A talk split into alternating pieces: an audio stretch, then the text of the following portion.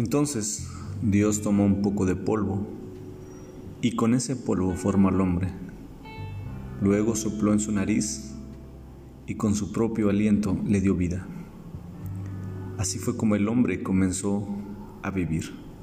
Génesis 2.6, traducción al lenguaje actual. Nunca habíamos sido tan conscientes de la necesidad de respirar y respirar bien hasta que llegó la pandemia. Fuimos escuchando con el paso de los días que era un virus que atacaba las vías respiratorias. Así fueron pasando los días hasta que en nuestra vida diaria, en nuestro lenguaje, se fueron incorporando términos nuevos que hoy se han convertido en parte normal de este tiempo de pandemia. Términos como COVID, inmunidad, anticuerpos, pruebas. Quizá uno de los que más nos llamó la atención, o por lo menos en mi caso, fue el término que se escuchaba cada vez que hablábamos a familiares, amigos o hermanos, la oxigenación. La oxigenación ese término que tiene que ver con medir los niveles de oxígeno. Pero también nunca se había corrido tanto por un aparato llamado oxímetro. Esos aparatos que nos permiten medir el nivel de saturación o de oxígeno que subieron de precio y que todos corrían por un aparato como este. Pero aún así, mucho más intensa se convirtió en la búsqueda de un tanque de oxígeno o por lo menos rellenar el tanque de oxígeno. Eso que veíamos muy de vez en cuando cuando alguien que padeciera de un problema de asma o otra clase de padecimiento respiratorio, ahora se convertía en algo tan común.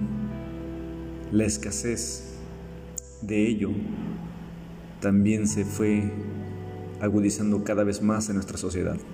Las filas interminables, todos buscando, buscando oxígeno para dar vida o para por lo menos alargar la vida de alguien.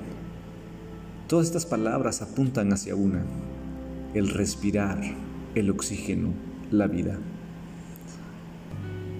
Esto habla de cómo con el paso de los años y los días, fuimos haciendo tan común el respirar que no es hasta que estemos en una situación como esta que valoramos el respirar y respirar bien. Nunca habíamos sido tan conscientes del oxígeno, de lo vital que es respirar. Estamos tan ensimismados y llenos de la rutina que nos olvidamos que respirar es la vida. También sabemos que de ello depende la vida. Y llega un momento en que lo hacemos de manera automática, que se nos olvida que es Dios quien nos da la vida a través de la respiración del oxígeno. Es interesante que este principio de vida, que lo tenemos ahí desde el libro de Génesis, se nos ha olvidado.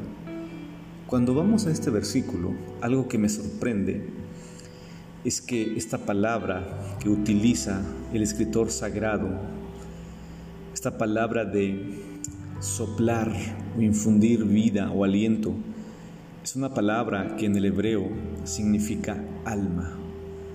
Una palabra que en el hebreo significa alma. Esta palabra contiene un fascinante secreto porque procede de otro verbo que significa respirar. Es decir, hay una vinculación entre el alma y la respiración. Y esto se establece desde el principio, se establece desde la creación misma del hombre. Entonces el Señor Dios formó al hombre del polvo de la tierra y sopló en su nariz el aliento de vida y el hombre fue un ser viviente. Nuestra alma, nuestro ser interior, nuestra vida depende de la respiración. El aliento divino sería por lo tanto ese poder que le da vida a nuestra parte física y espiritual que tiene que ver con la vida misma. Amados, nunca nos olvidemos que el respirar, que el oxígeno es una bendición de Dios. Haz una pausa en esta hora y como dice el salmista, todo lo que respire, alabe a Jehová. Alaba al Señor porque hoy respiras, porque Él te ha infundido aliento. Que Dios te bendiga.